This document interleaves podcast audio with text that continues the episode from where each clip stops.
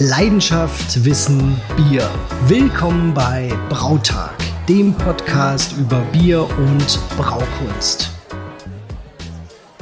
Konfuzius sagt, mache dein Hobby zum Beruf, dann brauchst du ein Leben lang nicht arbeiten. Diesen Spruch oder Lebensweise wird häufig dem chinesischen Philosophen Konfuzius zugeschrieben und hat vermutlich jeder der Zuhörer schon mal irgendwann gehört oder in den sozialen Medien gelesen. Und damit hallo und herzlich willkommen zu einer neuen Folge Bierexperten im Rampenlicht. Heute haben wir passend zum Zitat jemanden zu Gast, der sein Hobby zum Beruf gemacht hat. Aber zuerst begrüße ich erstmal meinen geschätzten Bierbaron, der bestimmt noch auf ca. 300 Liter leckerem Hobby Dunkel sitzt. Moin, Paul. Hi. Moin, schönen guten Abend, genau.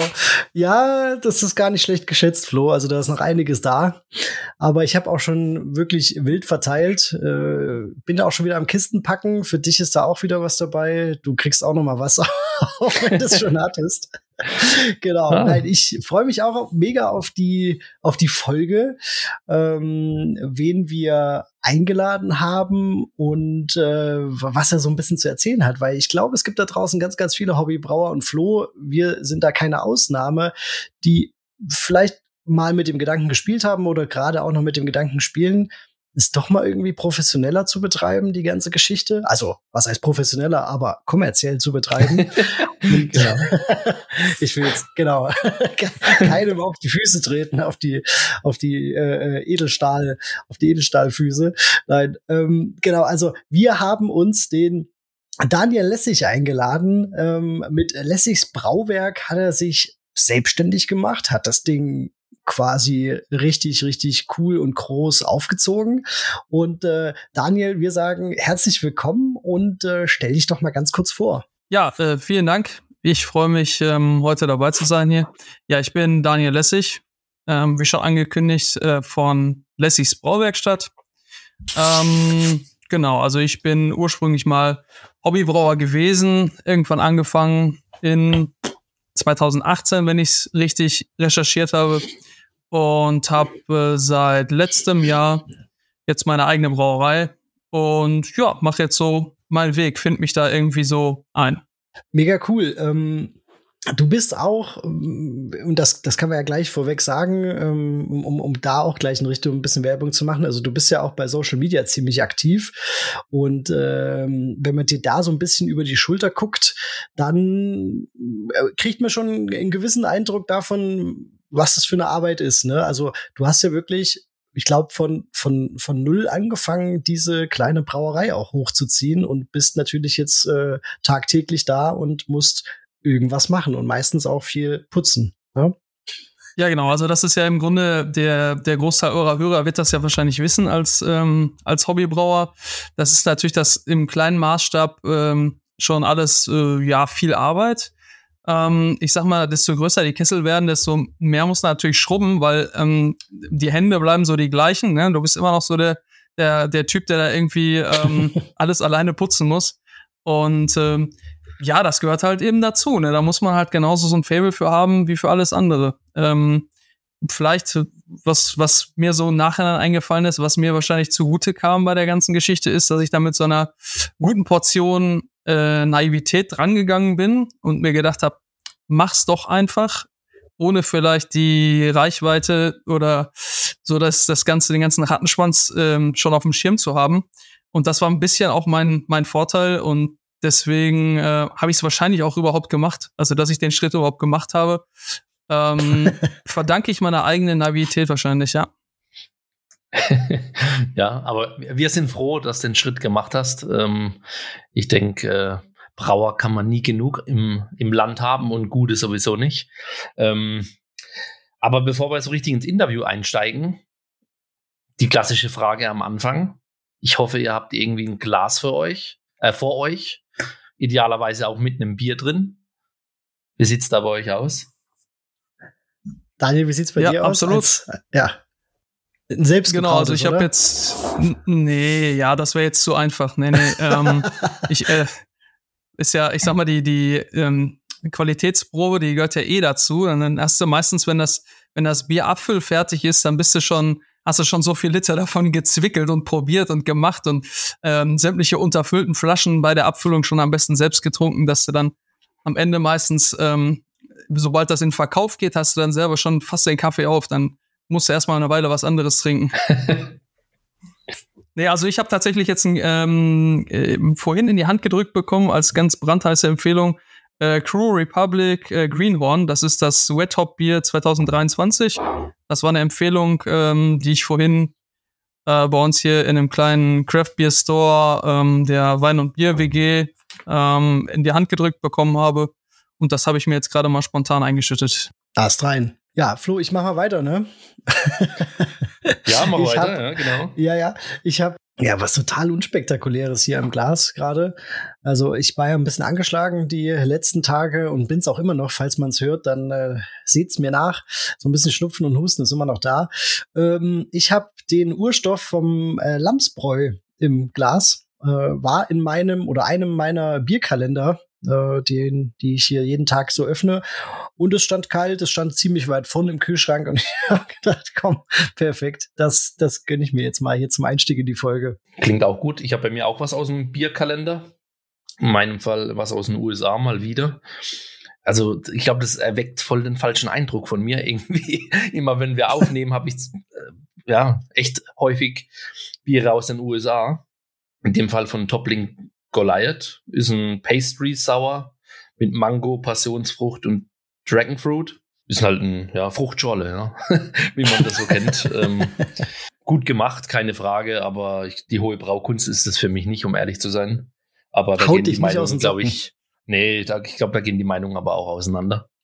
Ähm, okay. Ähm, vielleicht noch als Ergänzung, dass der Daniel eins von Crew Republic im Glas hat, finde ich ganz spannend. Ähm, da können es dann die Hörer sich auch ableiten, wann wir heute aufnehmen, ja, so ungefähr, weil vor ein paar Tagen ging ja durch die Medien, dass die leider äh, in Unterschleißheim ihre Brauerei, die sie 2015 aufgemacht haben, zumachen und in Zukunft in Bitburg brauen.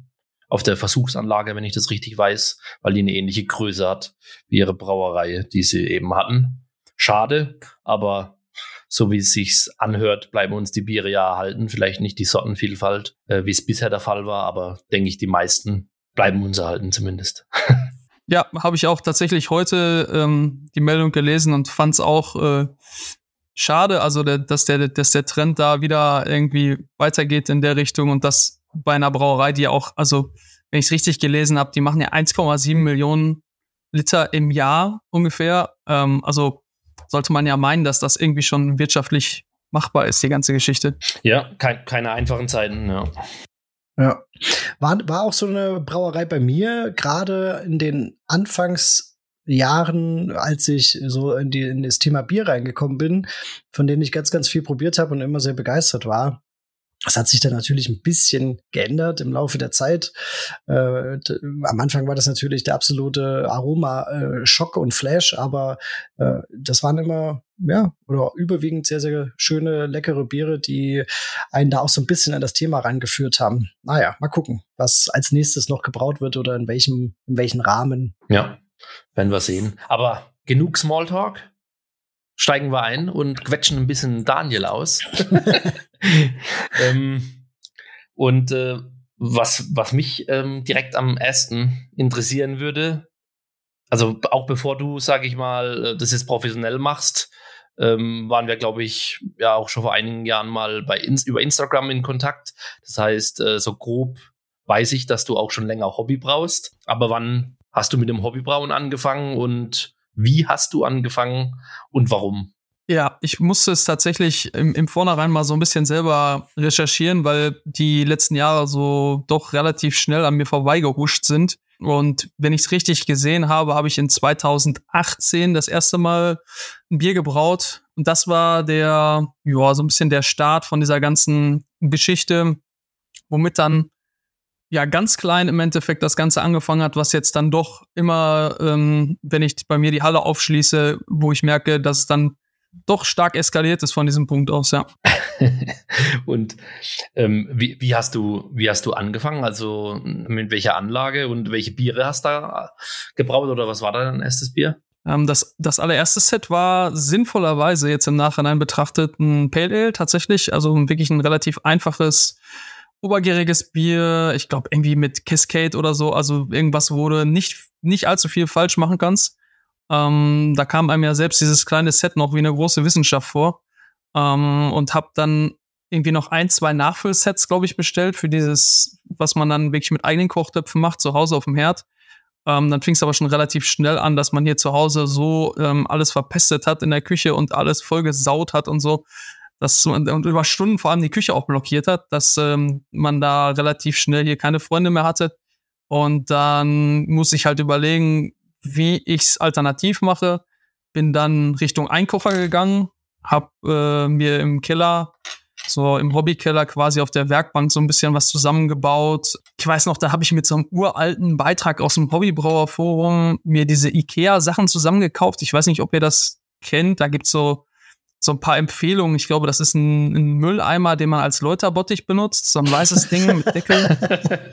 ähm, also da gab es tatsächlich eine relativ detaillierte Anleitung. Da hast du irgendwie, also ich, ich möchte mal jetzt behaupten, so vielleicht so 40 Euro investiert ohne Einkocher und hattest dann schon so drei Viertel der Utensilien irgendwie, ähm, hast da ein paar Löcher reingebohrt und äh, irgendwie eine Läuterhexe reingefummelt und ähm, damit habe ich dann tatsächlich erstmal eine Weile gebraut, bevor ich dann irgendwie weiter und weiter gemacht habe.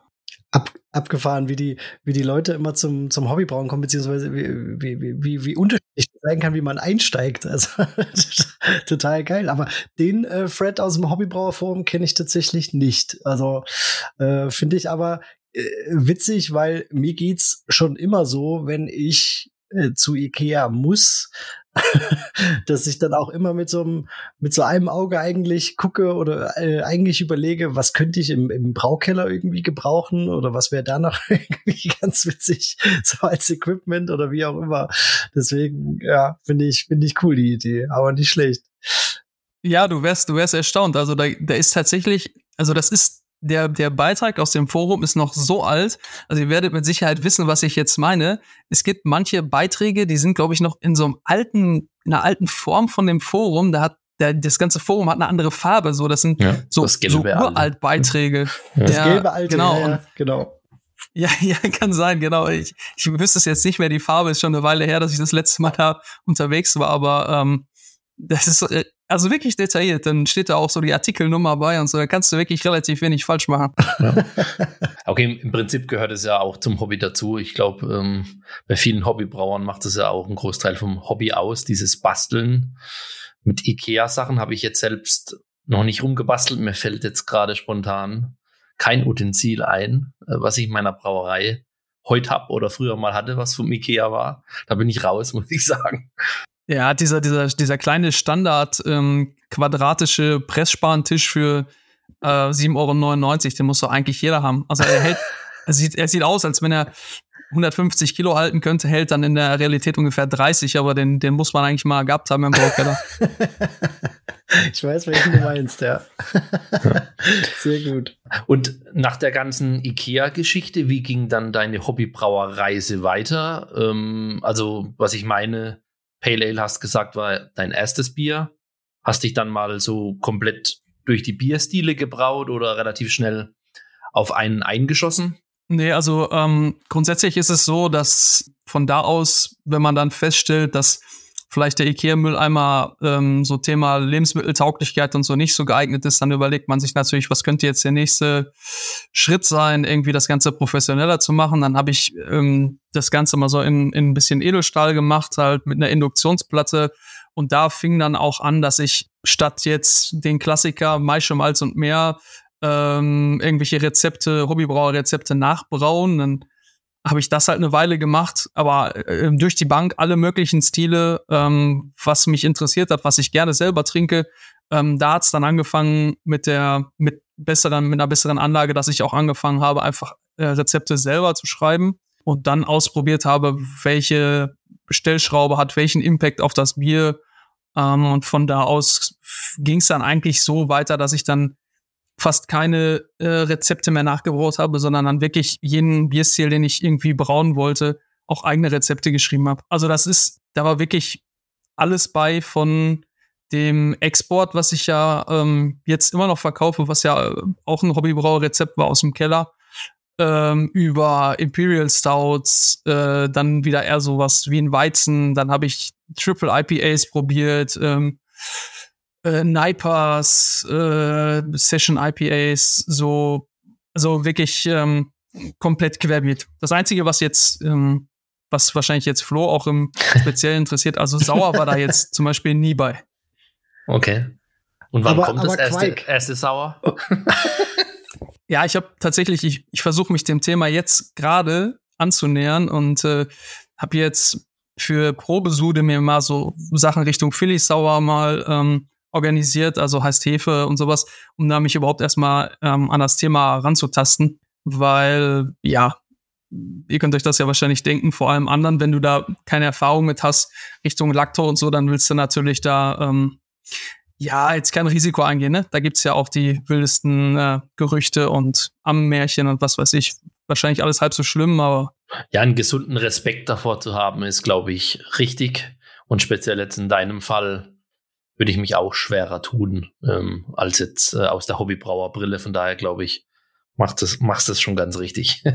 Daniel, wenn du ans Hobbybrauen denkst, was hat dir am meisten Spaß gemacht und was macht dir heute am meisten Spaß an dem Job, kann man ja jetzt sagen, oder früher am Hobby? Im Grunde ist es das, das Gleiche, warum ich auch meinen äh, ursprünglichen Job mal als Mechaniker angefangen habe. Das ist dieses, dass du was mit den, mit den Händen machst. Also dieses, also das Thema Bierbrauen an sich ist ja ähm, doch sehr handwerklich. Also sei es jetzt ähm, der Brauprozess an sich, aber auch die ganze Brautechnik. Du musst da wirklich ähm, ja viel viel Background-Wissen haben, was du dann im Endeffekt mit deinen Händen umsetzt. Ich glaube, mhm. das fasst es so ganz ganz gut zusammen, was mich daran fasziniert. Also wenn du dich mit dem Thema auseinandersetzt, ein bisschen bisschen Wissen dir aneignest und das am Ende wirklich so umsetzt, dass du auch ein, ein Produkt hast, also wirklich was was am Ende vielleicht sogar irgendwie so, ein, so einen gewissen sozialen Kit darstellt. So, das ist schon eine sehr befriedigende Geschichte. Also das ist einfach das, was mich da sehr happy macht. Also was ich an dem, an dem ganzen Thema total cool finde. Ja. Also hast du schön gesagt, ne? Ist ja im Endeffekt genau so. Also ja, ich finde es auch sehr handwerklich. Also bei mir ist es genau andersrum. Ich mache halt äh, auf, auf, auf Arbeit, auf der eigentlichen Arbeit, wenig mit den Händen, sondern eher am PC und irgendwie in Gedanken. Und das ist dann immer schön, wenn man dann in, in, in den Braukeller gehen kann und dann äh, einfach guckt, was hat man da so erschaffen für ja, hoffentlich leckeres Bierchen. Sehr schön. Also das äh, ja, hört sich, hört sich richtig romantisch an, wie du das gesagt hast. ja, ich, ich war jetzt selber auch total überrascht, also dass das so, dass das einfach so aus mir rausgekommen ist. ja, und, und ähm, wann hast du bei dieser, ja, auf deiner Hobbybrauerlaufbahn den Entschluss gefasst, oder wann kamen da die ersten Gedanken? Wie lange hat es dann nochmal gedauert, bis es dann gewagt hast, zu sagen, jawohl, jetzt äh, gehe ich den nächsten Schritt, versuche das professionell umzusetzen? Wann ist da der Funke übergesprungen? Ja, man, das, mm, das ist äh, gar nicht so jetzt mal eben erklärt. Also das, da muss ich mehr oder weniger so ein bisschen Vorgeschichte erzählen. Also es ist so, dass ich mit dem ähm, Chris von der Bootshausbrauerei in, äh, in der Niedersachsen über das Hobbybrauen auch Kontakt hat. Also das ist ja, der hat ja eine sehr ähnliche Geschichte. Ähm, ehemaliger Hobbybrauer, hat dann eine Brauerei aufgebaut und ähm, mit dem habe ich immer wieder Kontakt gehabt, also auch vor der Brauereigründung von ihm selbst schon. Dann haben wir irgendwie mal über Insta, Gewinnspiel, keine Ahnung, irgendwas, bla, blubs, tralala, haben wir ähm, uns dann mal persönlich getroffen, haben zusammen ähm, ein Bier gebraut, was auch verkauft wurde. Das waren irgendwie nur 50 Liter, also nichts Spektakuläres, war aber so ein Whisky-Doppelbock, also war ganz, ganz witzig. Und dadurch, dass wir uns eh schon kannten und er äh, Lohnbrauen angeboten hat, war die, war die, der Einstieg für mich, die, die, die Schwelle war so niedrig, dass ich dann gesagt habe, pff, warum soll man es nicht einfach mal probieren? Der, das erste Invest bei dieser ganzen Lohnbraugeschichte ist verhältnismäßig niedrig und der Einstieg relativ einfach. Ja, und damit war es dann eigentlich auch schon passiert. Also damit war dann im Grunde der, der, die erste Hürde genommen. Die Firma war gegründet und von da aus ähm, ging es dann halt immer weiter. Dann hat sich das immer weiterentwickelt, ne? bis zu dem Punkt, wo wir jetzt heute sind und ja, wo es vielleicht auch noch weitergeht. Cool, cool. Und in der Phase, wo du äh, als Gypsy unterwegs warst, äh, ich denke mal zum Christ, das ist auch eine, eine gewisse Strecke von dir und ein Zeitaufwand. Warst dann bei allen Suden immer dabei und bei der Abfüllung oder wie muss man sich das vorstellen? Ja, genau. Also der klassische Gypsy macht es ja normalerweise nicht zwingend. Also die, die meisten Gypsies, die ich kenne, die lassen das ja wirklich dann äh, von den Jungs in der Brauerei produzieren und abfüllen. Zumal dieses ganze Thema Lebensmittel ja meistens auch nicht so zugänglich ist. Ähm, wir haben es aber dadurch, dass wir uns auch sehr gut verstanden haben, tatsächlich so gemacht, dass ich bei jedem Sud dabei war.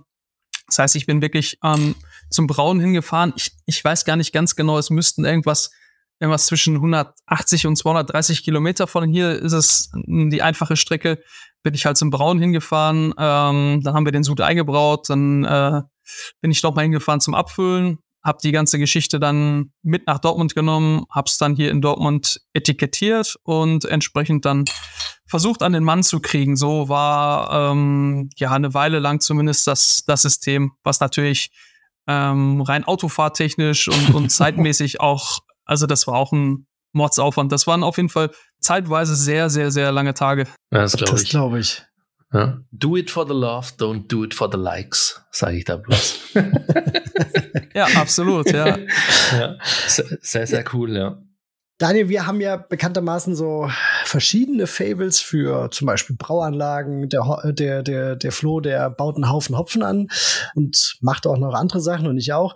Ähm, hast du auch so ein Hobby im Hobby? Also äh, interessiert dich da was ganz, ganz äh, speziell oder vielleicht baust du auch selber Hopfen an oder so? Wobei ich das noch nicht gesehen habe bei dir beim Instagram-Kanal. Hast du überhaupt Zeit für sowas noch oder ähm, ja, erzähl mal. Ähm, ja, tatsächlich, also ich habe auch eigenen Hopfen. Also wir haben letztes Jahr, glaube ich, den Hopfen, den wir hier bei uns am, am Familienhaus quasi im Garten hatten, haben wir rübergefrachtet zur Brauerei und haben da so riesen Kübel hingestellt.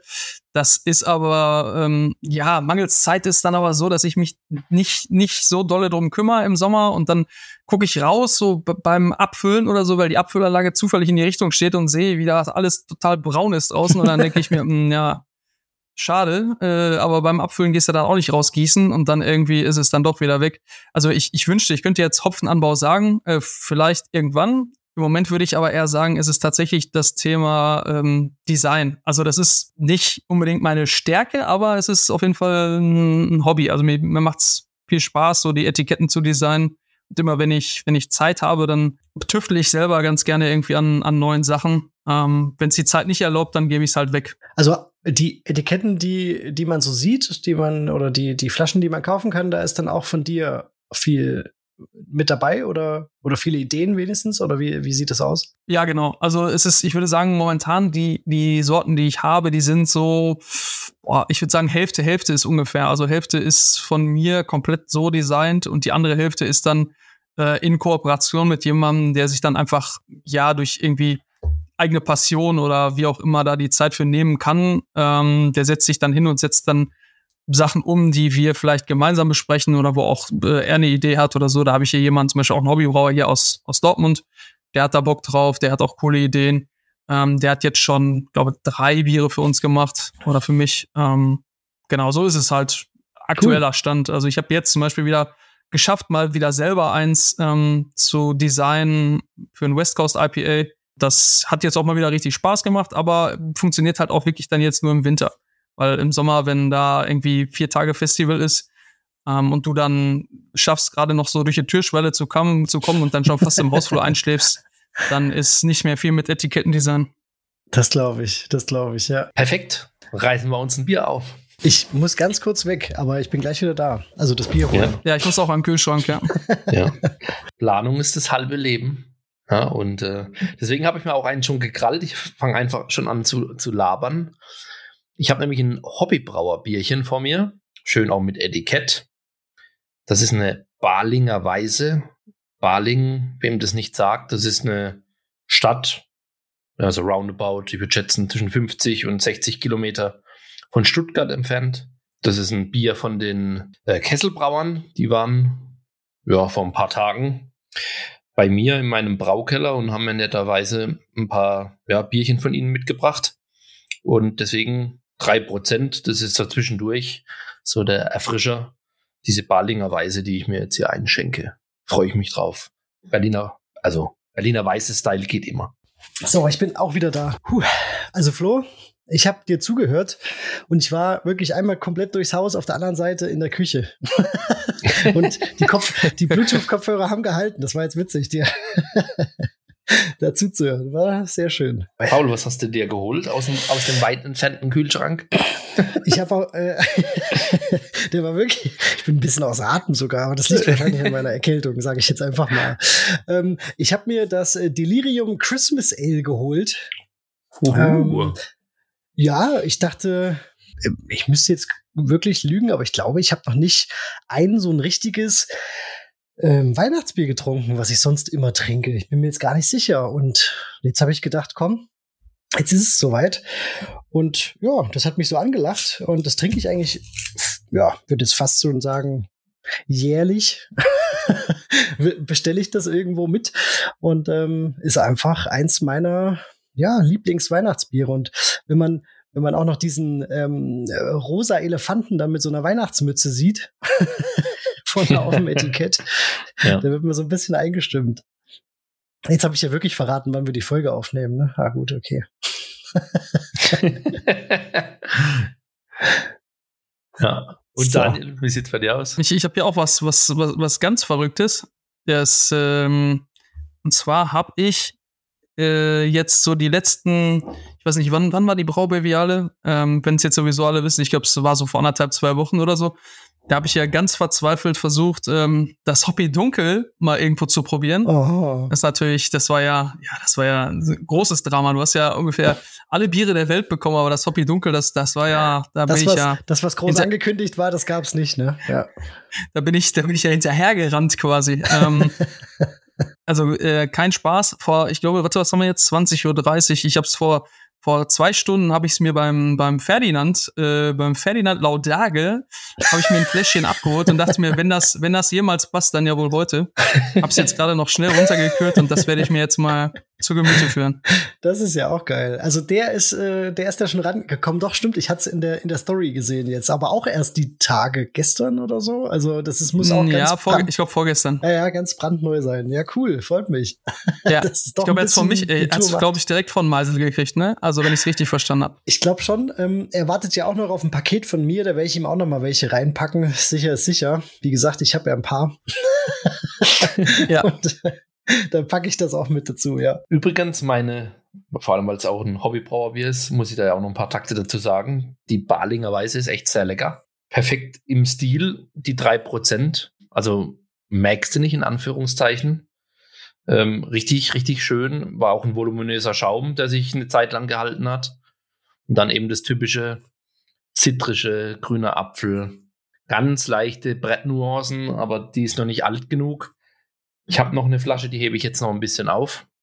Mal gucken, wie das wie die in einem halben Jahr, Jahr schmeckt. Aber richtig, richtig schönes Ding. Daher, wenn ihr, wenn ihr zuhört, ihr Kesselbrauer, gut gemacht. so, jetzt äh, sind wir alle frisch gestärkt. Jetzt können wir in den, in den zweiten Teil rein, oder? Auf jeden Fall. Sehr gut. Jetzt kommt wahrscheinlich oder ja, doch sehr wahrscheinlich der Teil, den die meisten Hobbybrauer, die jetzt zuhören, äh, am meisten interessiert. Oder ich habe es eingangs ja schon gesagt, also ich kenne fast keinen Hobbybrauer, der nicht wenigstens mal irgendwie aus der äh, Familie, äh, Freundes, Bekanntenkreis gesagt bekommen hat, warum willst du das nicht mal äh, kommerziell machen oder so? Und so klein pflanzt sich dann dieser Gedanke ein und bei manchen, da wird er halt immer größer und ja, das werden wir jetzt den äh, Daniel auch mal ein bisschen fragen. Ähm, nachdem du dich entschieden hattest, dass du jetzt eine Brauerei aufmachst, also irgendwann ist ja dieser Gedanke da, okay, ich mach's jetzt. Du hast gesagt, das ist natürlich auch ein bisschen auf deiner damaligen Naivität äh, basierend geschehen. Aber was, was mache ich dann als erstes? Also was war dann so die ersten Schritte, die du unternommen hast, um zu sagen oder um, um, um so eine Brauerei aufzumachen? Zu dem Thema gibt's jetzt tatsächlich, äh, ich sag mal, zwei Wege. Ähm, es gibt den sinnvollen Weg und es gibt den Weg, den ich gemacht habe. ähm, der, der Weg, den wahrscheinlich die meisten Hobbybrauer gehen würden, wäre der, den ich gegangen bin. Also jetzt grundsätzlich mal die, die Firma bestand ja schon, also die war ja durchs Lohnbrauen einfach schon existent. Ähm, das, das, also das, darum müsste ich mich jetzt erstmal nicht kümmern. Das war dann so eine ähm, so eine Art, äh, wie nannte man das, irgendwie Gewerbeänderung, aber das war alles, das war mehr so der Bürokrat. An dieser Stelle, Flo, auch noch mal ganz kurz Werbung im, im, im, im eigenen Bereich hier quasi. Und äh, an dieser Stelle sei gesagt, wenn ihr Bock habt, uns zu unterstützen, den Podcast cool findet, dann ähm, schaut mal auf unserer Patreon-Seite vorbei. Die packen wir euch natürlich auch auf jeden Fall in die Show Notes. Und ähm, wir haben uns drei Level überlegt. Da gibt's coole Angebote, da gibt's coole Vorteile für euch und ähm, so sind irgendwie, schlägt man zwei Fliegen mit einer Klappe. Ihr supportet uns und könnt vielleicht zum Beispiel auch noch sparen. Es gibt äh, Codes für ähm, beliebte Online-Shops, mit denen wir jetzt zusammenarbeiten. Es gibt so ein bisschen Zusatzcontent, Community-Chat und vieles mehr. Also schaut gerne mal vorbei bei uns. Teil ähm, im Grunde war es so, dass dem, dem Ganzen ganz am Anfang stand, dass ich die ähm, Brauanlage von der Bootshausbrauerei, so wie sie damals war, komplett in, ähm, das war zwei Hektoliter, ähm, gekauft habe. Ähm, ja, das ist ein mehr oder weniger sinnvoller Schritt, wenn man erstmal nur die Brauanlage hat, weil man kurz danach feststellt, dass es auf jeden Fall deutlich schwierigere Sachen gibt, als eine Brauanlage zu kaufen. Ähm, das ist dann unter anderem sowas wie passende Räumlichkeiten zu finden. Ich glaube, das ist auch jedem, jeder, den man jetzt fragt, der eine Brauerei gründet oder sowas in der Richtung machen möchte, kommerziell zu brauen, ähm, das ist der größte Knackpunkt. Ähm, mhm. Ich befürchte, desto näher man an einer Großstadt wohnt oder am besten noch in einer Großstadt, so wie es jetzt bei mir der Fall ist, ähm, desto schwieriger wird so eine Geschichte weil eine Brauerei grundsätzlich erstmal, zumindest wenn man die Ämter fragt, Lärm macht, äh, Müll macht, äh, für Verkehr sorgt und auch dolle, ganz dolle stinkt und ne, also das ist was, was die Ämter eigentlich nirgendwo haben wollen. Das, das ist einfach so. Und da muss man dann erstmal Räumlichkeiten finden, die geeignet sind Räumlichkeiten finden, wo der Vermieter sagt, eine Brauerei finde ich total toll, die Idee, da habe ich total Bock, dass hier jemand reingeht und hier Bier braut. Und dann muss man noch die Ämter davon überzeugen, dass diese Räumlichkeiten, die man dann vielleicht gefunden hat oder auch nicht, ähm, auch noch so geändert werden oder geändert werden können, dass man da wirklich dann Lebensmittel produzieren darf. Da ist jetzt auch nicht jede Art von Räumlichkeit für geeignet, äh, nicht, nicht an jeder Stelle. Und das ist eigentlich so das, was, das, was wirklich ganz am Anfang steht und was fast der wichtigste Punkt ist, wenn man sowas macht. Also das, wie gesagt, bei mir war die Reihenfolge Brauanlage kaufen, Räumlichkeiten suchen, wo die Räumlichkeiten gefunden waren, dann wirklich sagen, hey, Ämter XYZ, da sind ganz viele Ämter involviert. Was wollt ihr von mir haben? Was müsst ihr wissen zu den ganzen Sachen? Kommt bitte vorbei, guckt euch das an. Und dann kann man nach und nach die ganzen Anträge einreichen und eins nach dem anderen erledigen, dass man wirklich am Ende von allen Ämtern Daumen hoch kriegt, die sagen, ey, pass auf, wir sind am, an Bord, du kannst loslegen. Ja, und dann kümmert man sich noch um so, ich sag mal, Details wie Lieferanten, wo kriege ich eigentlich mal eben eine Palette Malz her oder wer kann mir in größeren Mengen Hopfen liefern, äh, wo kriege ich vielleicht mehr als 11 Gramm Hefe her. Das sind dann so die Themen, die dann dem Ganzen noch irgendwie folgen.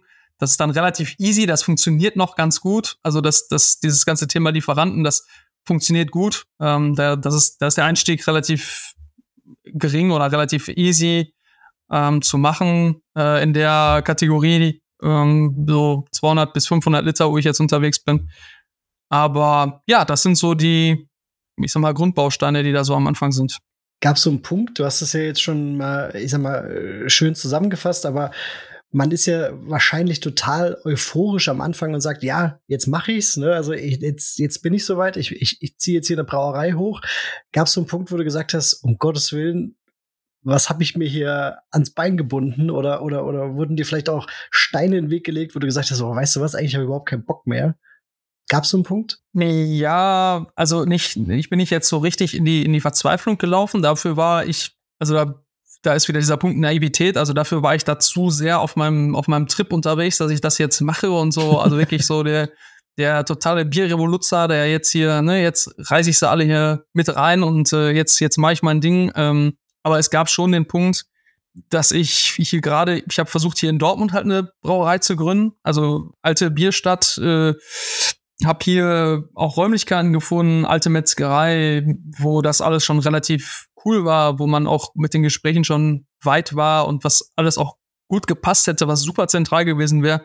Da hätte ich quasi mit dem, mit dem, mit dem Fahrrad zur Brauerei fahren können von, von uns aus, wo dann ganz am Ende irgendwie die Ämter gesagt haben, so, was wollen Sie machen? Brauerei haben wir noch nie gehört. Also, das, das war so ein, so ein Punkt, wo man dann gesagt hat, ja, irgendwie schade, dass, dass, dass das hier so in so einer Stadt wie Dortmund wirklich, also sehr, so schwierig wurde und gemacht wurde, dass, das war wirklich ein Punkt, wo ich gesagt habe, oh, sehr, sehr schade. Aber ähm, ans Hinschmeißen hatte ich jetzt nicht gedacht. Also das war einfach nur so, dass ich da so ein bisschen selber ja enttäuscht war, dass das hier in so einer Stadt mit der Geschichte nicht einfacher ist, hier wieder ein bisschen ähm, ja sowas hinzubringen wie eine Brauerei, was ja auch irgendwie Kultur ist und so. Aber ja, am Ende hat's gut funktioniert. Wir sind jetzt direkt vor den Toren von Dortmund. Aber ja, ich hätte es mir damals vielleicht ein bisschen anders gewünscht. Ähm, sag vielleicht in dem Zusammenhang, wo genau man dich findet, dass das alle Hörer auch hören, die jetzt nicht aus deiner Ecke sind. Genau, wir haben jetzt letztendlich die Brauerei in Schwerte gebaut. Schwerte ist ähm, 50.000 Einwohner Ort, Dorf, Stadt, weiß ich nicht. Nee, Dorf ist es nicht, Stadt. Ähm, direkt vor ähm, den Toren von Dortmund. Das ist quasi zwischen Dortmund und dem Sauerland, kann man es, glaube ich, so einordnen. Wir sind da genau an der A1. Wir sind direkt an der Innenstadt von Schwerte. Also es ist ein, auf jeden Fall ein nettes Örtchen. Mich verbindet da auch ein bisschen was. Ähm, wir haben da früher gelebt. Ich bin auch geboren in der Stadt. Und ähm, ja, da haben wir jetzt halt eine kleine Metzgerei, ehemalige Metzgerei in der Innenstadt und sind da in so einem kleinen Hinterhof angesiedelt mit äh, mittlerweile mit einem kleinen Biergarten auch dabei. Und sind zwar ein bisschen versteckt, sind aber halt super zentral. Also sind 100 Meter Luftlinie vom Bahnhof, ähm, so 200 Meter Luftlinie von der Fußgängerzone. Und ja, das ist jetzt unser, quasi unser Homespot. Also von da aus geht dann alles los quasi. Klingt schon ziemlich sehr, geil. Ja. ja, klingt, klingt cool, ja. Ähm, da komme ich auch gleich wieder ins Träumen, muss ich, muss ja, ich ja. ehrlich gestehen, ja, in, schwach, in schwachen Minuten. Geht, geht mir auch gerade so, ja. Hört sich schon schön an, ja. Könnte könnt ich mir sowas auch sehr gut vorstellen. Ähm, ja, so ist es eben. Ähm, um dann nochmal die Brücke zu schlagen, auch zu dem Thema, was wir vorhin schon mal hatten, mit gewissen Einträgen ähm, im Hobbybrauerforum. Da gibt es auch den einen oder anderen, der da berichtet hat, wie sein Weg war und wie, mit, wie das mit den Ämtern abgelaufen ist, was man eben als Knackpunkte in seinem Brauraum haben muss, äh, um das abgenommen zu bekommen. Kannst da vielleicht, äh, du hast schon einiges gesagt, aber kannst da vielleicht, äh, welche Ämter da eine Rolle spielen und, und ob es irgendwelche Knackpunkte gibt, keine Ahnung, es muss ein Bodenablauf sein, es muss gefliest sein oder auch nicht. Gibt es da irgendwelche harte Vorgaben, die man auch, sag ich mal, von den Räumlichkeiten erfüllen muss, um überhaupt eine Chance zu haben, dass es abgenommen wird? Ja, das Thema ist natürlich, also das ist, ist genauso, wie du es jetzt gesagt hast. Also da gibt's ähm, diverse Einträge und ähm, da ist es tatsächlich so, dass wenn jemand dir sagen wir mal, ohne den genauen Background zu kennen, wo du das machst, in welcher Form, welche Größe und so weiter, wenn dir da jemand konkrete Rahmenbedingungen nennt, dann kannst du eigentlich davon ausgehen, dass das schon mal nicht stimmt, weil es einfach so ist, dass es von, von Land zu Land und fast schon von Kreis zu Kreis oder Stadt zu Stadt so stark variiert, dass ähm, man das gar nicht so pauschalisieren kann. Also ich, ich sag mal so, wenn du Räumlichkeiten hast, die ein, über einen abwaschbaren Boden und abwaschbare Wände verfügen und einen, einen Bodenablauf, dann hast du schon mal sehr, sehr gute Voraussetzungen, kannst fast davon ausgehen, dass das funktioniert. Ich habe aber ähm, damals, wo ich das für mich selber auch recherchiert habe und das so ein bisschen versucht habe einzugrenzen, was ich wirklich haben muss, bin ich auf sehr wilde Sachen gestoßen, die auch abgenommen wurden. Also da gab es auch äh, Räume, die, wo die Wände nur verputzt waren. Die waren definitiv nicht gefliest. Da gab es auch keinen Bodenablauf. Und da, auch da haben die Ämter gesagt, äh, kein Thema, kriegen wir hin. Wichtig für mich, ganz ehrlich, am Ende war es einfach so, das Thema Lebensmittelaufsicht unterliegt bei uns hier äh, Dortmund und auch, also ich gehöre zum Kreis Unna mit der Stadt Schwerte. Da ist es so, das gehört zum Veterinäramt. Ähm, da gibt's einen Beauftragten für diese ganze Lebensmittelgeschichte. Den haut man ganz auf ganz blöd vorher an, bevor man diese ganze Geschichte überhaupt irgendwie in Betracht zieht und spricht mit dem über das, was man vorhat und dann sagt der einem schon, was er von einem erwartet. Wenn der merkt, dass man, ähm, ich sag mal auf gut Deutsch, alle Tassen im Schrank hat, dann ähm, geht er an das ganze Thema auch schon ein bisschen, ein bisschen realistischer dran. So, dann, dann, dann sagt er einem schon, ey, pass auf, äh, alle Fenster, die sich öffnen lassen, müssen mit einem Fliegengitter versehen werden und so weiter.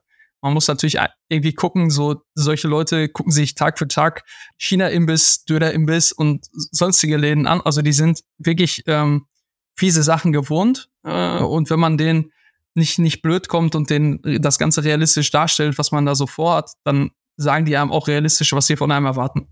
Und da kann man, glaube ich, gar nicht so ganz pauschal sagen, was man da haben muss. Ja, okay, okay, verstehe. Ja, okay, ich sag immer, Gottes Tiergarten ist groß, da gehört natürlich ein bisschen Glück dazu, äh, wenn das Amt dir da vorbeischickt. Ähm, das spielt dann natürlich mit, das kann ich mir gut vorstellen. Aber du hast es da hinbekommen. Guck da auch mal bei ihm auf seinen sozialen Kanälen, auf Instagram vorbei. Da gibt's auch das eine oder andere Pick, wo man schön sieht, wie das heute aussieht. Gibt auch Bilder, wenn da ein bisschen im Feed runterscrollt, ähm, kann man schön nachverfolgen, wie das alles entstanden ist. Für die, die sich das vielleicht auch mal überlegen, ähm, ist das, glaube ich, eine sehr gute Inspiration. Sehr cool auf jeden Fall. Ähm, was mich noch interessieren würde, Jetzt hatten wir es schon über deine Zeit als Lohnbrauer, als Gypsy-Brauer in der Bootshausbrauerei beim Chris. Gab es da irgendwie so ein einschneidendes Ereignis, wo du gesagt hast, so jetzt ist gut mit dem Lohnbrauen, jetzt kaufe ich dem die Brauanlage ab und, und äh, mache das so Schritt für Schritt weiter? Oder war das für dich sofort klar, wo du mit dem Lohnbrauen schon angefangen hast, dass, es, dass da jetzt Step, Step nach Step kommt? Nö, das war eher so dieses, ähm, wie sagt man, äh, ich glaube, es gibt diesen Spruch, Gelegenheit macht Liebe, so, das war, das trifft da, glaube ich, ganz, ganz gut zu. Also der Chris wollte sich vergrößern und hat mir dann erzählt, dass die ganze, dieses ganze Equipment, was bei ihm da steht, auf dem ich jetzt dann zu dem Zeitpunkt zwei, drei Mal schon gebraut hatte, dass das zum Verkauf steht. Und ja, da ist es halt so, dann bin ich halt nach Hause gefahren und habe dann so auf den zweieinhalb Stunden Heimfahrt irgendwie so vor mich hingegrübelt, habe dann so wie es halt ist, wenn man manchmal irgendwie irgendwie ein tolles neues Spielzeug gefunden hat bei was auch immer irgendeiner Online-Plattform, dann überlegt man so, da fängt man an irgendwie seine Freundin Schrägstrich Frau, damals noch Freundin, glaube ich, ja, da war es noch nicht meine Frau, ähm, damit voll zu labern, bis sie dann irgendwann wahrscheinlich halb abwesend sagt, ja, dann mach doch. Und ähm, ja, so ist das dann passiert. Ich denke, ihr war die Tragweite von, von dem Satz damals auch nicht so ganz bewusst, aber ja, so ist das tatsächlich passiert. Also es war nicht so, dass es irgendwie so den Moment von jetzt auf gleich gab, wo ich gesagt habe, das Lohnbrauen finde ich total kacke. Ähm, ich mache jetzt mein eigenes Ding. Das, das ist so entstanden. Aber Lohnbrauen, muss ich auch ehrlich gestehen, in einer Fremdbrauerei brauen macht zwar auch Spaß, aber am Ende bist du eher sowas, so eine Art Verkäufer, Marketingmensch, weil du ja eigentlich ein fertiges Produkt an den Mann bringen musst. Oder so ist ja das der klassische Gypsy-Brauer. Und, und mm, das ist was, da muss man dann auch Spaß dran haben. Und das war nicht so richtig mein Ding. Da, da sprichst du ja was an, ne? Also einmal deine Frau, mittlerweile Frau, ne, habe ich jetzt rausgehört.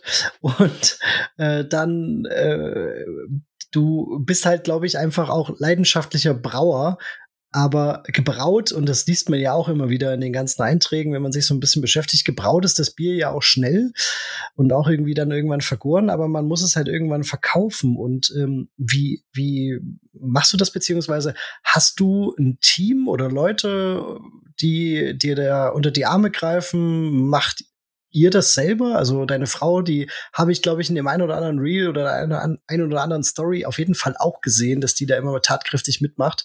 Ähm, wie, wie, wie machst du das? Seid ihr, seid ihr nur zu zweit oder gibt es da noch mehr? Nee, es ist tatsächlich so, dass, also es ist alles über die Familie. Also ich, ich werde da schon ganz gut unterstützt. Also speziell zum Beispiel mein Schwiegervater, der hat da irgendwie seine Passion bei der Abfüllung gefunden. Ich, ähm, oh, das kann das ich ist, absolut äh, nachvollziehen Ja, also ja, ich, ich habe, glaube ich, mal mitgekriegt, irgendwie dein, dein, dein Papa ist beim Thema Abfüllung so am Start, ne? Ja, ja, genau. Der ist äh, bei, bei, bei Kronis angestellt und das schon seit ja. äh, sehr langer Zeit und da hat er mich irgendwie auch angesteckt. Und das, also ich hatte das Thema Abfüllung, das war für mich schon immer Familien-Stammtischthema, äh, bevor ich, glaube ich, auch so richtig zum Bier gekommen bin. Also das war schon immer, immer präsent. Ja, das ist, also es ist äh, witzig. Ich, ich weiß nicht, das ist einfach so entstanden. Mein Schwiegervater ist wirklich, also der stellt sich dahin, jeder hat seine, seine Position da an meinem, an meinem kleinen äh, Abfüller äh, und der, der, der ist, wir sind durch dann irgendwie nach fünf Stunden abfüllen und dann sagt er zu mir so, ja, äh, zwei Tage später, ja und, wann, wann muss er wieder abfüllen? Also der ist, der ist Rentner, der äh, hat da total Bock drauf irgendwie. Ich, äh, keine Ahnung, für mich ist das, ist Abfüllen super monoton, irgendwie macht keinen Spaß, ist eher so mehr Pflicht als, als Kühe, so, aber ja, ich bin da super dankbar drüber. Das sind halt dann so Sachen, ohne die würde ich es wahrscheinlich nicht schaffen. Also, weil den Abfüller komplett alleine zu bedienen, ist schon so, da hast du für fünf, sechs Stunden hast du 130er Puls, äh, bist da wirklich äh, ja sehr aktiv. Da verbrennst du wahrscheinlich zweieinhalbtausend Kalorien bei so einer Abfüllung. Ähm, und zu zweit ist das dann schon etwas äh, entspannter. Und genauso ist es dann Thema Etikettieren. Also ich glaube, von den, ach, ich kann schlecht schätzen, was wir bei uns so rausgehauen haben dieses Jahr an Flaschen. Vermutlich sowas, irgendwas zwischen 10 und 12.000 Flaschen, die wir äh, produziert haben. Ich glaube, davon wird 90 Prozent meine Frau etikettiert haben. Und das ist dann, genau, und das, wir haben halt einen, einen Handetikettierer, der ist zwar elektrisch betrieben, aber da musst du jede Flasche einzeln draufstellen. Und mhm. ähm, ja, so funktioniert das dann. Ne? Also ausliefern, brauen, äh, abfüllen zum Teil, das mache ich. Wobei auch ausliefern auch mal, kann ich immer auch mal jemand anders irgendwie aufs Auge drücken, nimm mal da eine Kiste mit hin, mach mal hier das, bring mal eben in Rewe und so. Aber ähm, ja, so funktioniert's. Also ich habe tatsächlich keinen Angestellten, mache das alles irgendwie mit Hilfe von Freunden oder Familie eben, ne? Okay. Und krass. Wie ist das, wie ist der Split äh, Fass und Flasche? Tatsächlich relativ hoch, ähm, weil wir jetzt zum Beispiel in dem ersten Jahr, wo wir die Brauerei gemacht haben, ähm, in 2022, da haben wir direkt ähm, in Dortmund das unser großes Craft Beer Festival gemacht. Da habe ich ja auch den Paul, glaube ich, das erste Mal getroffen. Ähm, da habe ich. In Dortmund war das, boah, ne? Also, ja. ja, genau. Da ja. an der Westfalenhalle war das ja, ne? Richtig, genau. Ja. ja. Genau, das war ja mein allererstes Fest und das Fest war witzigerweise, ich glaube, zwei Monate nachdem wir den ersten Sud in der Brauerei gebraut haben. Also und, und du hattest was mit Quake dabei.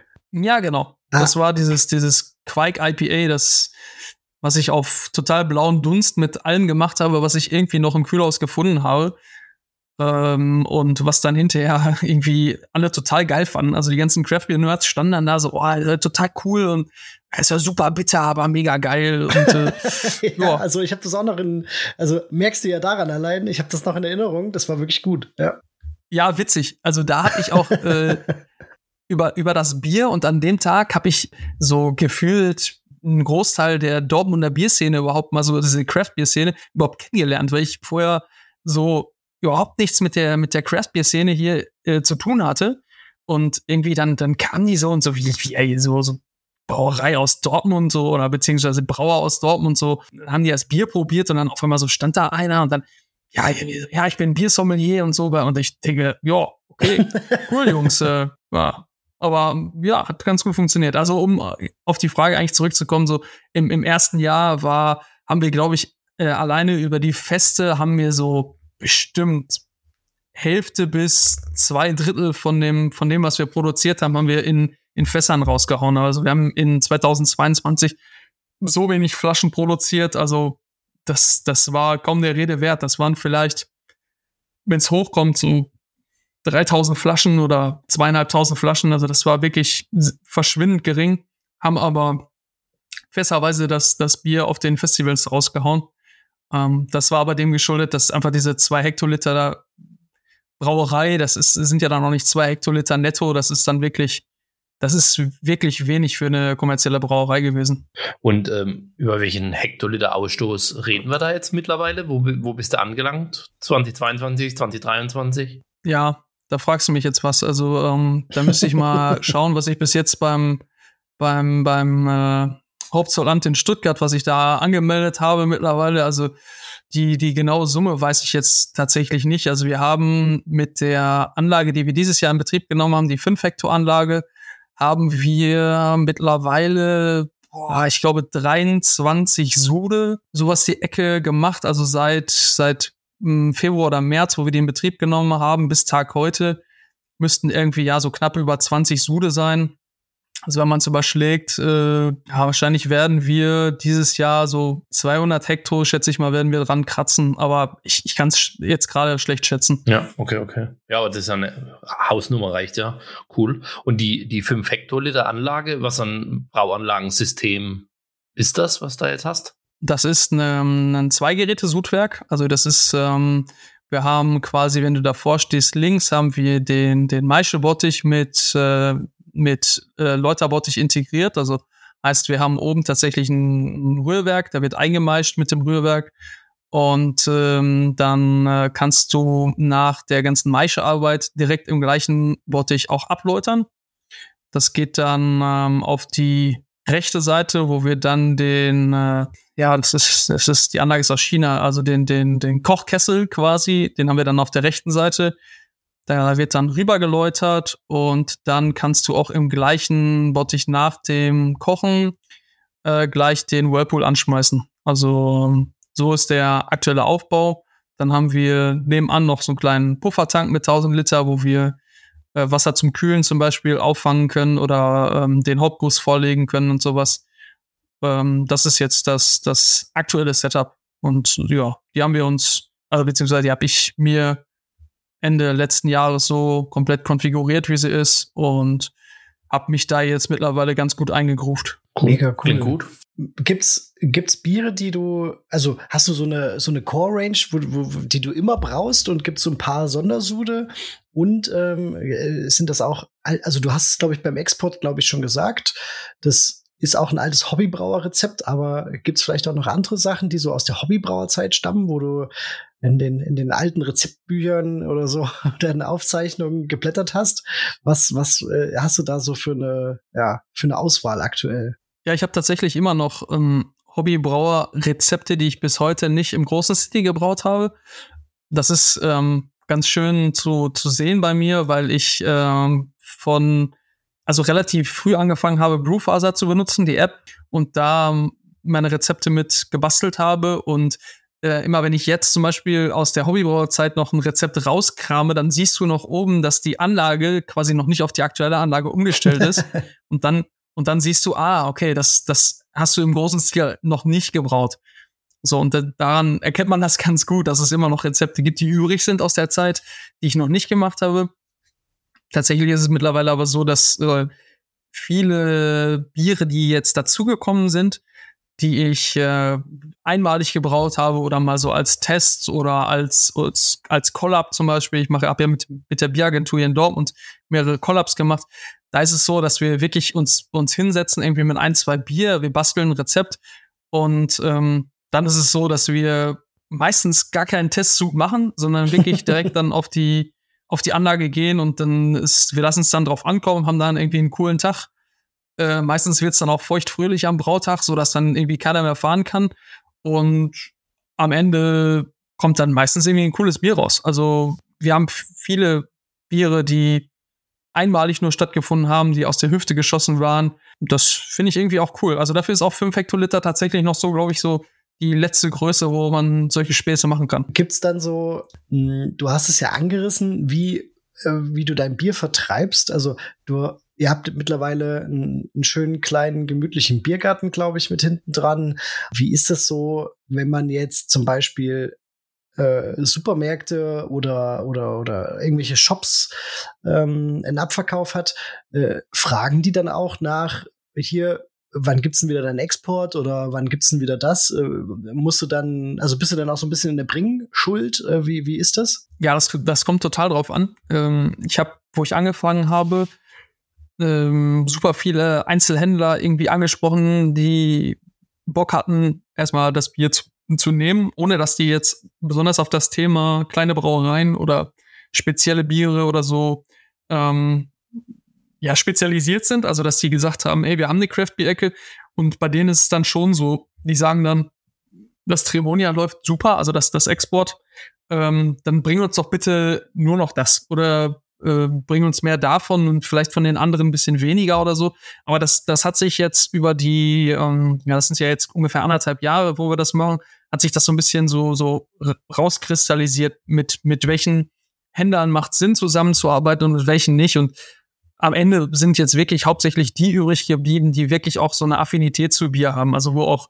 oft jemand im Laden steht und auch ein bisschen was zu den Bieren sagen kann und auch sagen kann, ey, das ist jemand hier aus der Region, äh, also wo, wo einfach so auch Leute hingehen und etwas gezielter danach gucken. Also man greift mit, mit den, mit den Bieren, die ich so mache, greift man relativ wenig normale Biertrinker ab. Das ist einfach so. Zumindest im Einzelhandel. Im Biergarten sieht es wieder ein bisschen anders aus.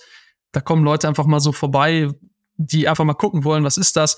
Und die holt man auch komplett mit dem Export ab. So ein gezapftes Export, da kriegst du ähm, einen Großteil der Leute auch so mit.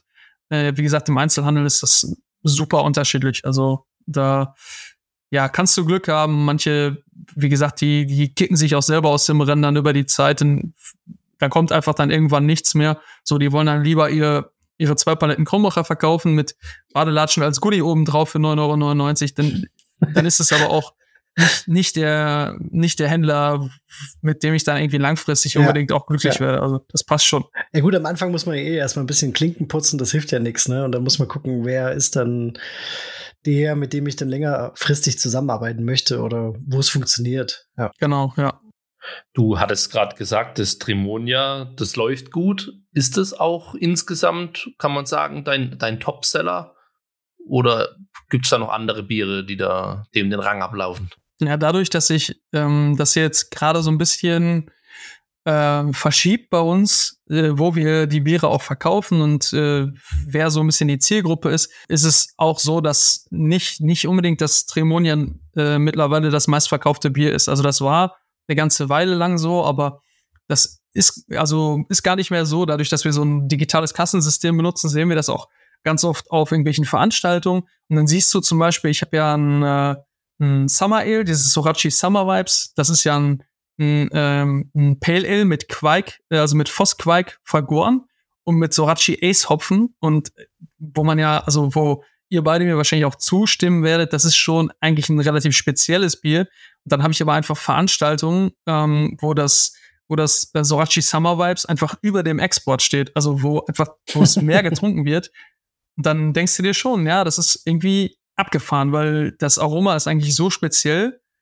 Da rechnet man selber nicht mit. Und das ist aber so die Entwicklung, die ich jetzt momentan sehe. Also, ob das daran liegt, wie, wie ich mich vielleicht unbewusst selber positioniere, das weiß ich gar nicht so hundertprozentig. Aber es ist nicht immer ähm, so, dass man pauschal sagen kann, dass Export wird am meisten getrunken, aber okay, okay. Ja, es ist also manchmal ist es interessant. Ja. Wie, wie ist denn das mit dem Sorachi Ace? Also ich habe den auch schon über die Jahre häufiger verwendet, vor allem wo es den äh, Sabro noch nicht gab. Aber ich habe den als ziemliche Zicke kennengelernt. Also was ich damit sagen will, ich habe da im Gegensatz zu anderen Hopfensorten echt große Chargenunterschiede immer gehabt. Ähm, hast du da auch? Also schwankt das im Aroma in, in deinem, in deinem Quake Pale Ale da sehr oder kriegst du es ja, bis zu deiner Zufriedenheit konstant hin? Ja, mein Vorteil ist ja, dass ich äh, ich mache dann übers Jahr meistens, also keine Ahnung, letztes Jahr waren es zum Beispiel drei Sude. Dann mache ich den ersten Sud, dann, dann kannst du es erstmal nur anhand der Alpha-Säure so ein bisschen einpendeln. Ähm, und dann, dann merkst du schon relativ fix beim ersten Sud, wie der sich entwickelt. Beim Zwickeln, sagen wir mal so im Bereich äh, Form Dry Hopping, dann merkst du schon, was hatten die Whirlpool-Gabe so an eigentlich an Aroma gebracht und dann kannst du relativ gut selbst entscheiden oder gegensteuern, was du dann noch mit dem Dry Hopping machst. Und am Ende schaffst du es eigentlich ganz gut, ähm, immer sehr ähnliche Biere hinzukriegen. Das, das funktioniert eigentlich, eigentlich ganz gut. Also Unterschiede sind da, gebe ich dir auf jeden Fall recht, aber ähm, ich habe es bis jetzt immer ganz gut hingekriegt, dass die Leute dann doch es auf jeden Fall als das gleiche Bier wiedererkannt haben. Mhm, okay, ja, sehr cool. Also ich feiere das auch immer, äh, wenn es noch Leute da draußen gibt, die auch äh, versuchen, solche Biere zu machen außerhalb von der äh, Citra, Mosaik und mittlerweile Sabro-Blase. Ähm, das ist immer schön zu sehen, dass es da eine größere Bandbreite gibt. Ja, Flo, kommen wir langsam zum Ende, oder? Oh nee, du hast noch, du hast noch was. Hast ja, noch ja, was auf der wir, Pfanne. wir kommen langsam zu Ende und da habe ich die perfekte Frage. Wenn man jetzt einen Strich ziehen würde, äh, Daniel, und du so ein bisschen Revue passieren lassen würdest, ähm, was so die letzten Jahre alles passiert ist. Du hast ja schon gesagt, die Zeit ist gerannt, äh, vermutlich nicht nur wegen der Corona-Zeit und weil wir zwei Jahre verloren haben, sondern weil einfach unheimlich viel ähm, vom Hobbybrauer zu deinen unterschiedlichen Schritten deiner kleinen Brauerei passiert ist. Wie, wie, ja, wie zufrieden bist du äh, mit dem, was du erreicht hast? Würdest du es nochmal machen? Diesen Schritt wagen mit dem Wissen, was du heute hast? Ja, wie, wie geht die Reise weiter? Hast du auch schon was im Kopf? Ich würde sagen, ich bin jetzt an einem Punkt, wo es jetzt gerade anfängt, ähm, Spaß zu machen. Also äh, das klingt total Banane, aber es ist so, dass dieses Thema eigene Brauerei ähm, super umfänglich ist und wenn man dann noch ähm, so wie ich nach ungefähr, keine Ahnung, acht, acht Monaten, nicht mal acht Monaten, nachdem man die Brauerei aufgemacht hat, entscheidet, dass man äh, die viel größer haben muss und alles noch irgendwie selbst macht und Lust und bla, dann, dann, dann geht in der ganzen Arbeit geht äh, viel Spaß verloren oder viel von dieser Romantik, die man sich mal ursprünglich ähm, irgendwie da so gedacht hat bei dem ganzen Thema. Ähm, und jetzt bin ich eben an dem Punkt, wo ich das Gefühl habe, es fängt wieder an Spaß zu machen. Also, dass ich anfange, neue Sachen auszuprobieren und äh, irgendwie für mich neue Sachen zu entdecken und so. Das heißt, an dem, an dem Punkt jetzt, nach der Reise, die ich bis jetzt gemacht habe, würde ich ja sagen, ähm, hättest du mich vielleicht vor, ja, ich bin mir nicht ganz sicher, ich glaube so vor drei, vier Monaten gefragt, ähm, da hätte die Antwort durchaus auch anders klingen können. Also es gab auch Zeitpunkte, wo ich wirklich in der Brauerei stand und äh, ja, da war ich so, bin mir nicht ganz sicher, aber da fühlte es sich an wie so kurz, kurz vor Burnout und ähm, da war es schon so, dass ich äh, nicht ganz sicher war, ob ich das von der, einfach vom, von dem Arbeitsaufkommen und von der, von der Belastung, ob ich das schaffe. Ja, also ich hoffe, das fasst es einigermaßen zusammen. Ja, nee, cool, aber da sind wir ja froh, dass dich auch durch schwerere Zeiten schon durchgebissen hast und äh, da kannst du drauf aufbauen und wir sind froh, dass du da weiter dran bleibst. Auf jeden Fall sehr, sehr cool. Da, toi, toi, toi, dass es da weitergeht und dass wir da weiterhin Quaikbiere von dir äh, auf dem deutschen Markt sehen. Das freut uns natürlich. Das ist Absolut. Äh, sehr cool. Und wenn du jetzt ansprichst, ähm, dass es vielleicht auch mal ein bisschen viel war oder ähm, aber dass es jetzt wieder Spaß macht. Diese, diese Kombination äh, führt, zu, führt zu unserer letzten Frage, glaube ich. Äh, Gibt es Pläne für die Brauerei? Also, mich würde natürlich interessieren, hast du vielleicht im Kopf, doch den einen oder anderen Angestellten irgendwie zu engagieren, der dir da unter die Arme greift, noch zusätzlich? Oder ähm, ja, gibt es irgendwelche Collabs, die geplant sind mit anderen Brauereien? Ähm, du kannst ja auch deine Biere irgendwo bei einem Wettbewerb einreichen, wenn es gut äh, läuft und wenn du denkst, das, das hat ein, ähm, das hat ein, das ist ein richtig gutes Ding. Ähm, Vergrößerung will ich jetzt nicht nochmal ansprechen, aber vielleicht hast du ja trotzdem was im Kopf in der, in der Hinsicht. Ja, gibt's irgendwie was? Was ist so geplant? Was, was hat äh, Lessigs Brauwerkstatt so auf der, auf der Pfanne für die Zukunft? Ja, also tatsächlich ähm, so, so was richtig Konkretes gibt's nicht. Es ist schon so, dass natürlich ähm, in meinem Kopf immer irgendwas rumschwirrt, was man noch machen kann, was man verbessern kann, was man äh, also auch Vergrößerung, klar, ich, auch da bin ich irgendwie, habe ich, das habe ich im Hinterkopf. Jetzt habe ich die ganze Geschichte schon einmal gemacht, bin da, habe da einen Hersteller an der Hand, wo ich weiß, was mich erwartet und so weiter. Also im Grunde ist es ist jetzt der Plan, dass das, was ich bis jetzt aufgebaut habe, ähm, dass ich das etabliert, dass ich an den Punkt komme, wo ich äh, das Ganze vielleicht auch mal irgendwie wirtschaftlich betreiben kann, dass das nicht mehr sich anfühlt wie so eine Spinnerei, ähm, dass man vielleicht die Lagerkapazitäten ausbaut, die wirklich die, die Qualität der Biere auch so ein bisschen festigt, also dass das, dass man äh, nicht unbedingt immer neu, neu, neu, sondern dass man dann die vorhandenen Biere wirklich auch ähm, einfach besser macht mhm. oder, oder wirklich guckt, wo, wo kann man da noch ähm, den Hebel ansetzen das wäre jetzt mein, mein Wunsch für die Zukunft. Aber ja, ich möchte auch gerne Hilfe haben, aber das ist auch nicht so einfach. Also äh, so, ein, so ein Teil von dem, was man da so zu 110 Prozent selber macht, irgendwie jemand anders abzugeben, ist nicht nur eine finanzielle Frage. Das ist auch eine Frage, ob man das äh, für sich selber persönlich kann. Mhm, Glaube ich. Ja, Flo, dann? Dann, dann, dann haben wir es geschafft, aber den, den Daniel entlassen wir natürlich nicht, ohne noch dass er nicht, uns noch äh, nicht, genau. unsere Lieblingsfrage beantwortet, wo sich jeder Gast schwer mit tut, aber mal sehen, wie sich der Daniel schlägt. Hast du ein Lieblingsbier, ein Lieblingsbierstil, wie immer? Kann kommerziell sein, kann ein Hobbybrauerbier sein, kann eins von dir sein. Gibt's, gibt's da etwas, wo, wo du an, ja, wo du immer dran denken musst, äh, jetzt brauche, jetzt bräuchte ich da dieses Bier, um, dass es mir gut geht?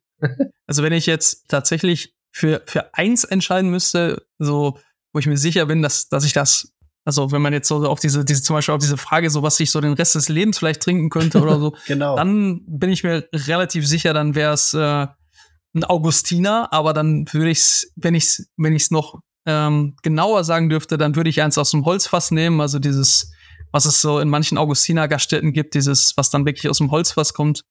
Das, dafür würde ich vermutlich auch Leute umbringen. ähm, Ja, sehr gut. das, das ist wirklich was da, ähm, ja, da, dafür würde ich wirklich ähm, ziemlich steil gehen, ja. Perfektes Schlusswort. Also, wenn man für Bier, für ein Bier umbringen kann, für ein Lieblingsbier, ähm, ich glaube, da, damit, äh, können, wir ihn, können wir ihn entlassen. Äh, war wieder eine coole Folge, cooles Interview. Schaut mal in Schwerte vorbei. Idealerweise im Sommer, da könnt ihr es euch im Biergarten bequem machen. Bei Lessigs Brauwerkstatt. Gibt es vermutlich dann auch, hoffe ich doch, ein, ein Quaikbier am Hahn. Ähm, ich muss sagen, ich werde es nächstes Jahr auch mal auf meinen Zettel schreiben, dass ich da mal äh, bei dir vorbeischaue und mir das angucke. Das wird mich doch sehr, sehr Unbedingt. interessieren. Ja. Ja, ja. Sehr gerne, cool. gerne. Sehr cool, Daniel. Also äh, vielen Dank, dass du dich den Fragen gestellt hast. Mega sympathisch. Ich glaube, das ist auch genauso rübergekommen. Und ja, der Flo hat es gesagt, schaut auf jeden Fall mal beim Daniel vorbei, guckt mal in Schwerte vorbei. Da gibt es eine ziemlich coole kleine Brauerei, die leckere Biere macht. Also vielen Dank, dass du dabei warst, Daniel. Ja, danke, danke. War auf jeden Fall große Ehre für mich hier, äh, euer Format irgendwie unterstützen zu können. Vielen Dank, dass ich da sein durfte.